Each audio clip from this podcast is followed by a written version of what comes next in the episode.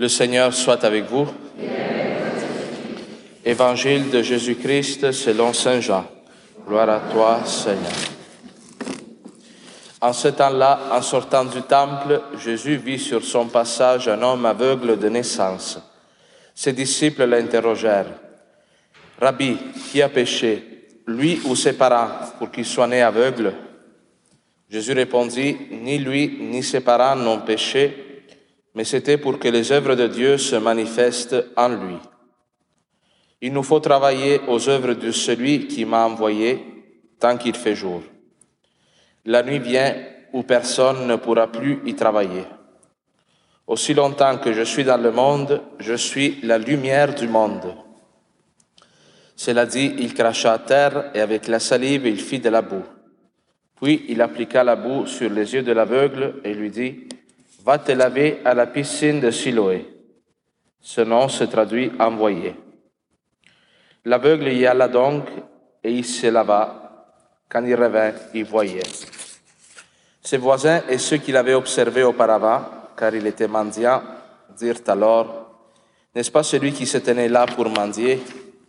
Les uns disaient, C'est lui. Les autres disaient, Pas du tout, c'est quelqu'un qui lui ressemble. Mais lui disait, C'est bien moi. Et on lui demandait, Alors, comment tes yeux se sont-ils ouverts? Il répondit, L'homme qu'on appelle Jésus a fait de la boue. Il me l'a appliqué sur les yeux et il m'a dit, Va à Siloé et lave-toi. J'y suis donc allé et je me suis lavé. Alors j'ai vu. Ils lui dirent, Et lui, où est-il? Il répondit, Je ne sais pas. On l'amène au pharisien, lui l'ancien aveugle. Or, c'était un jour de sabbat que Jésus avait fait de la boue et lui avait ouvert les yeux. À leur tour, les pharisiens lui demandaient comment il pouvait voir. Il leur répondit, Il m'a mis de la boue sur les yeux, je me suis lavé et je vois. Parmi les pharisiens, certains disaient, Cet homme-là n'est pas de Dieu, puisqu'il n'observe pas le repos du sabbat. D'autres disaient, Comment un homme pécheur peut-il accomplir des signes pareils? Ainsi donc, ils étaient divisés. Alors il s'adresse de nouveau à l'aveugle. Et toi, que dis-tu de lui, puisqu'il t'a ouvert les yeux? Il dit, c'est un prophète. Or, les Juifs ne voulaient pas croire que cet homme avait été aveugle et que maintenant il pouvait voir. C'est pourquoi ils convoquèrent ses parents et leur demandèrent, Cet homme est bien votre fils et vous dites qu'il est né aveugle Comment se fait-il qu'à présent il voit? Les parents répondirent, Nous savons bien que c'est notre fils et qu'il est né aveugle. Mais comment peut-il voir maintenant Nous ne le savons pas. Et qui lui a ouvert les yeux Nous ne le savons pas non plus? Interrogez-le, il est assez grand pour s'expliquer. Ses parents parlaient ainsi parce qu'ils avaient peur des Juifs. En effet, ceux-ci s'étaient déjà mis d'accord pour exclure de leur assemblée tous ceux qui déclareraient publiquement que Jésus est le Christ. Voilà pourquoi les parents avaient dit, il est assez grand, interrogez-le. Pour la seconde fois, les pharisiens convoquèrent l'homme qui avait été aveugle, lui dirent, Rends gloire à Dieu. Nous savons, nous, que cet homme est un pécheur. Il répondit, Est-ce un pécheur? Je n'en sais rien. Mais il y a une chose que je sais. J'étais aveugle et à présent je vois. Ils lui dirent alors, Comment a-t-il fait pour t'ouvrir les yeux? Il leur répondit, Je vous l'ai déjà dit, et vous n'avez pas écouté. Pourquoi voulez-vous m'entendre encore une fois? Serait-ce que vous voulez vous aussi devenir ses disciples? Ils se mirent à l'injurier. C'est toi qui es son disciple. Nous, c'est de Moïse que nous sommes les disciples. Nous savons que Dieu a parlé à Moïse, mais celui-là, nous ne savons pas d'où il est. L'homme leur répondit, voilà bien ce qui est étonnant. Vous ne savez pas d'où il est, et pourtant il m'a ouvert les yeux. Dieu, nous le savons, n'exauce pas les pécheurs, mais si quelqu'un l'honore et fait sa volonté, il l'exauce. Jamais encore on n'avait entendu dire que quelqu'un ait ouvert les yeux à un aveugle de naissance.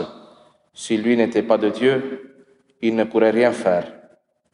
Ils répliquèrent, Tu es tout entier dans le péché depuis ta naissance et tu nous fais la leçon. Et ils le jetèrent dehors. Jésus apprit qu'il l'avait jeté dehors il le retrouva et lui dit, Crois-tu au Fils de l'homme? Il répondit, Et qui est-il, Seigneur, pour que je croie en lui? Jésus lui dit, Tu le vois, et c'est lui qui te parle. Il dit, Je crois, Seigneur, et se prosterna devant lui. Jésus dit alors, Je suis venu en ce monde pour rendre un jugement, que ceux qui ne voient pas puissent voir, et que ceux qui voient deviennent aveugles. Parmi les pharisiens, ceux qui étaient avec lui entendirent ces paroles et lui dirent, Serions-nous aveugles nous aussi? Jésus leur répondit, Si vous étiez aveugles, vous n'auriez pas de péché. Mais du moment que vous dites, Nous voyons, votre péché demeure. Acclamons la parole de Dieu. Louange à toi, Seigneur Jésus.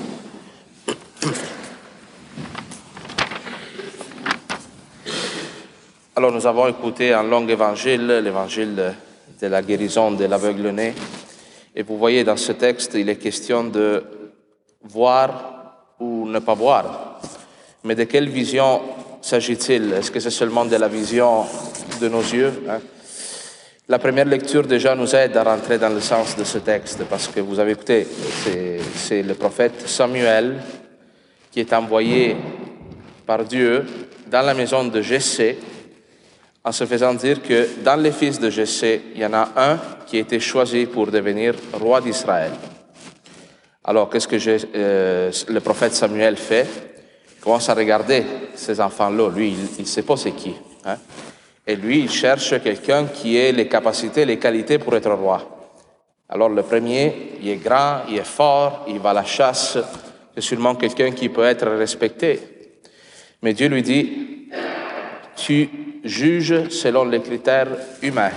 Dieu ne juge pas selon l'apparence, Dieu regarde le cœur. Alors vous voyez, c'est comme si Dieu mettait un peu à l'épreuve le prophète Samuel pour tester son discernement. Le discernement, c'est une parole qu'on utilise souvent en Église, on ne comprend pas toujours qu'est-ce que ça veut dire.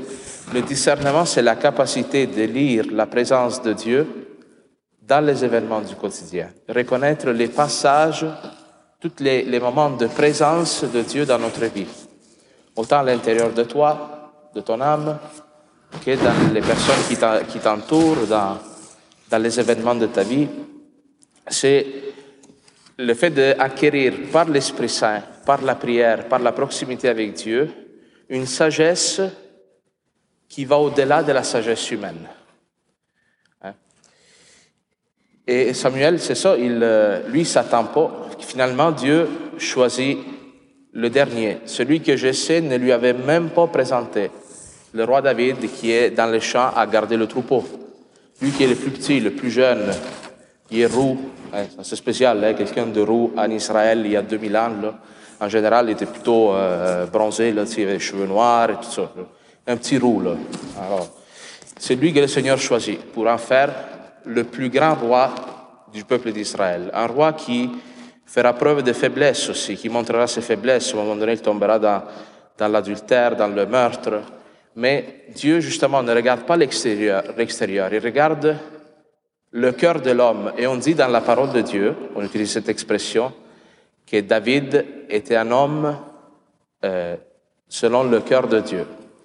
Un homme qui avait une profonde humilité, qui même s'il avait cette... Euh, faiblesse dans la chair qui le portait à pécher, non, à s'éloigner du Seigneur, il avait cette capacité à revenir vers Dieu, à ne pas s'endurcir, à reconnaître justement son aveuglement, hein, comment le péché le rendait aveugle, le rendait insensible des fois à l'amour de Dieu, et il revenait. C'est ça que, le Seigneur regarde. Le Seigneur ne regarde pas l'apparence extérieure, notre perfection, notre, le fait d'être irréprochable, Seigneur connaît ton cœur, regarde ton cœur. Alors vous voyez, le prophète Samuel est un peu instruit dans cet événement pour acquérir ce discernement, voir la réalité selon les yeux de Dieu, pas seulement les yeux humains, selon notre mentalité. La conversion, le fait de revenir à Dieu, de, c'est quoi? C'est un changement de mentalité. Comme, euh, dans le fond, moi j'utilise une expression, le crucifier notre raison pour adhérer à la volonté de Dieu. Ça, c'est un choix fondamental que chacun de nous est appelé à faire, et c'est ça le combat chrétien. Le combat chrétien, lors de la vie chrétienne, c'est choisir entre ma raison, qui me dit comment les choses devraient aller, et la, volonté de Dieu, qui euh, me porte hein, à, concevoir ma vie, à comprendre ma vie, les épreuves différemment. Et là, on arrive dans l'Évangile. Jésus se promène à Jérusalem. Il voit un homme aveugle de la naissance. Et la première question que les disciples posent à Jésus peut nous surprendre un peu. Peut-être qu'on la trouve un peu, un peu stupide aussi, mais il dit, Rabbi, qui a péché, lui ou ses parents, pour qu'il soit né aveugle? Dans le peuple d'Israël, il y avait cette conception-là que, dans le fond, une maladie physique ou des événements tragiques étaient une conséquence de tes péchés, comme quoi que, Dieu te punissait, dans le fond. Nous, on croit plus ou moins à ça, mais des fois on utilise encore des expressions comme face à quelque chose de dramatique qui t'arrive. Le premier réflexe, c'est de se demander, mais qu'est-ce que j'ai fait pour mériter ça? N'est-ce pas? Alors, ça nous vient un peu de cette mentalité-là. Mais Jésus-Christ leur dit, c'est ni lui ni ses parents. Mais cette condition-là, cette croix que cet homme porte de son aveuglement, de sa cécité, sert à ce que l'œuvre de Dieu soit manifestée en lui. Ça, c'est déjà un changement de mentalité que Dieu doit opérer en nous, de nous faire voir notre croix, nos difficultés, nos souffrances, comme un lieu où Dieu peut manifester sa providence et sa miséricorde, et non pas comme euh, une punition, un fardeau à porter. Toi, tu pourras témoigner de ta croyance en Dieu, en Jésus-Christ, grâce à ta croix parce que vous avez écouté cet homme, qu'est-ce qu'il fait tout le long de l'Évangile? Lui, pour parler de Jésus-Christ, il ne fait pas d'arguments théologiques. Hein. Lui, il ne sait même pas vraiment c'est qui encore Jésus-Christ. Mais il a une certitude qu'il répète jusqu'à la nausée. Là. Je ne voyais pas, et maintenant je vois. Lui, c'est ça qui l'a convaincu du fait que Dieu l'aime. Toi, quel est ce passage-là de Jésus-Christ dans ta vie face à un impossible qui te fait dire, c'est lui le Messie? Parce qu'avant, j'aimais pas mon mari, maintenant je l'aime depuis que je m'appuie sur lui. Avant, j'avais, ce cancer-là me portait à maudire ma vie, à maudire Dieu. Maintenant, je l'accepte comme étant une croix qui m'est offerte pour participer aux souffrances du Christ qui sauve le monde sur la croix. Hein? Il y a d'autres personnes aussi qui ont été libérées de, de toutes sortes d'esclavages, non? On en connaît des fois personnes qui avaient des, addictions très graves, et ils rencontrent Jésus-Christ et ils, quittent seul d'une façon même facile. Il y a un passage, ça c'est la résurrection. Hein, ce texte nous parle déjà de résurrection, c'est pour ça qu'on le lit pendant le dimanche l'étare, parce que la résurrection c'est un passage de la mort à la vie. Cet homme passe de, sa souffrance, de sa cécité, au fait de voir. Et c'est ça qui lui donne de témoigner. Alors des fois vous vous demandez comment je fais pour parler à mes enfants, mes petits-enfants, mes voisins de Jésus-Christ? Des fois, je n'ai pas les mots, c'est ce qu'on dit souvent. Ben, fais comme cet homme. Rentre pas dans les arguments théologiques. Dis qu'est-ce que Dieu a fait pour toi? comment il t'a guéri, de quoi il t'a sauvé? Et ça, c'est... Euh, il n'y a pas d'argument face à ça. L'autre, qu'est-ce qu'il peut te répondre? Vous voyez, cet homme-là, qui est sûrement un homme qui n'a pas étudié beaucoup, qui est... il tient tête même à au Sanhédrin, à des hommes très instruits qui connaissaient la parole de Dieu, parce qu'il a ce discernement-là, cette sagesse pratique qui vient de Dieu. Et ce geste que Jésus fait aussi, vous voyez comment il fait Jésus pour guérir cet homme. On dit qu'il crache par terre, puis il fait comme de la boue avec sa salive, et il la met sur les yeux de cet homme. Déjà, c'est un acte un peu violent. Tu sais. Il y en a certains euh, malades dans l'Évangile qui crient vers Jésus-Christ. Jésus, comme l'aveugle de Jéricho, par exemple. Jésus-Christ, fils de David, prends pitié de moi, pécheur. Puis des gens qui disent, tais-toi, laisse-le tranquille. Puis lui continue de crier, non? L'aveugle de Jéricho. Lui ne dit rien. L'aveugle d'aujourd'hui, là, dit pas un mot. Mais il a une docilité face à Jésus-Christ. Il se laisse faire. Imagine si toi, tu es quelqu'un qui arrive, te crache dessus, là, puis te met de la boîte là, dans les yeux. tu te fâches, j'imagine. Lui, non. Déjà, cette docilité à ce que Jésus-Christ fait montre une ouverture du cœur. Et ce geste que Jésus fait, c'est quoi? La salive, c'est une image de la parole de Dieu. La salive de Jésus-Christ, lui qui est le Verbe incarné, la parole de Dieu fait homme, hein, mélange sa parole, sa salive, avec la poussière du sol. Vous vous rappelez qui a été créé à partir de la poussière du sol? C'est Adam et Ève. Adam et Ève qui ont refusé Dieu, qui se sont coupés de Dieu. Alors, c'est comme si Jésus-Christ prend la pauvreté de cet homme, sa souffrance, son péché aussi, le mélange à sa parole, et cela crée, fait une guérison à lui. La parole de Dieu, nous la lisons à chaque dimanche dans l'Église, à la messe, parce qu'elle a un pouvoir de guérison si on l'écoute avec tout notre cœur. Et la parole de Dieu est cet instrument justement par lequel Dieu nous donne une autre sagesse face à notre quotidien. Parce que nous écoutons cette, ce texte-là, cette parole, nous le confrontons avec notre vie, nous le mettons face à face avec notre existence, et c'est comme s'il nous donne une clé de lecture, d'interprétation de notre vie, cette parole-là, différente de ta raison. Parce que nous, notre raison, il nous dit toujours que les affaires ne marchent pas comme nous on voudrait. Quand on écoute la parole de Dieu, on arrête de regarder à nous-mêmes et on essaie de se demander comment Dieu veut que ma vie aille, que ma vie fonctionne. Qu'est-ce que Dieu pense de ma souffrance, de ma croix hein?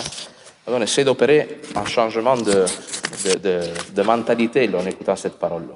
Alors cet homme-là est guéri de sa, son aveuglement, mais c'est pas tout, là, parce qu'il ne connaît pas Jésus-Christ encore. Il l'a pas rencontré. De fait, il est envoyé à la piscine de Siloé, Siloé qui veut dire envoyé. Et qu'est-ce que fait cet homme? Il est littéralement envoyé témoigner de ce que Dieu a fait avec lui. Et il va voir le Sanhédrin. Cet homme pense qu'il y a une connaissance imparfaite de Jésus-Christ jusqu'à maintenant. Hein. Quand il lui demande c'est qui qui a fait ça, lui il dit un prophète. Jésus-Christ n'est pas un prophète, est plus qu'un prophète. Et cet homme va vivre la passion de Jésus-Christ. Hein. Il va déjà, même si Jésus-Christ n'est pas encore entré dans la passion, il va comme l'anticiper. Parce que lui, il se présente devant le, devant le tribunal juif, il vit comme une sorte de procès face auquel il est expulsé. Il est expulsé de la communauté euh, juive à l'image de Jésus-Christ qui est crucifié en dehors de Jérusalem. Jésus-Christ, il est expulsé de Jérusalem, est expulsé de la communauté euh, de, de, de, croyance, la communauté de foi juive. Et c'est cette expérience-là qui lui permet d'avoir une connaissance parfaite je dirais, de Jésus-Christ.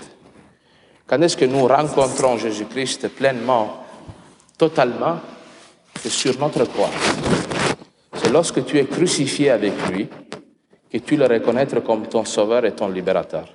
Quand tu fais cette expérience de, de difficulté de foi, mais dans laquelle le Seigneur est à côté de toi, qu'il t'aide à porter ta croix, que là, tu passes par la, par la mort, et tu ressuscites avec lui. De fait, cet homme vit ce rejet et il rencontre Jésus-Christ après, à nouveau. Ça, c'est comme une image de la résurrection. Cet homme, il rencontre enfin Jésus-Christ, il le voit face à face à la fin de son histoire, comme nous le rencontrerons à la fin de notre vie. Nous le verrons face à face, enfin, si nous en aurons la grâce, si nous en serons jugés dignes. Hein? Jésus-Christ lui dit, tu le vois, c'est lui qui te parle, le Messie. Oh, c'est extraordinaire. Il dit, tu le vois, lui qui ne voyait pas. Maintenant, il voit Jésus-Christ. Il le voit de ses yeux, mais il le voit avec son intellect, avec son âme. Cet homme, toute cette histoire, vous l'aurez compris, là, moi je pourrais m'éterniser là-dessus parce que c'est un texte qui me touche énormément, mais c'est tout ce que Jésus-Christ fait avec chacun de nous pour nous faire passer de l'incroyance, du durcissement du cœur à l'ouverture au fait de connaître Dieu, de connaître son amour, de, euh, de savoir que notre vie a un sens parce que nous marchons vers la résurrection. Mais ce texte est un appel pour nous aussi à prier pour notre génération parce que nous vivons dans une génération de gens aveugles. Aveugles. Aveugles parce qu'ils ne connaissent pas l'amour de Dieu. Alors, c'est peut-être toi cet envoyé-là qui, qui porte, qui va vers la mission en mélangeant la parole de Dieu, hein, la salive de Jésus-Christ, et notre nature pécheresse imparfaite un peu. Mais si tu es vraiment envoyé par Jésus-Christ, tu vas ouvrir les yeux des gens vers qui Dieu t'envoie. Alors, nous allons le voir maintenant, euh, Jésus-Christ, qui va se révéler dans l'Eucharistie. Espérons d'avoir les yeux ouverts par la foi pour le reconnaître.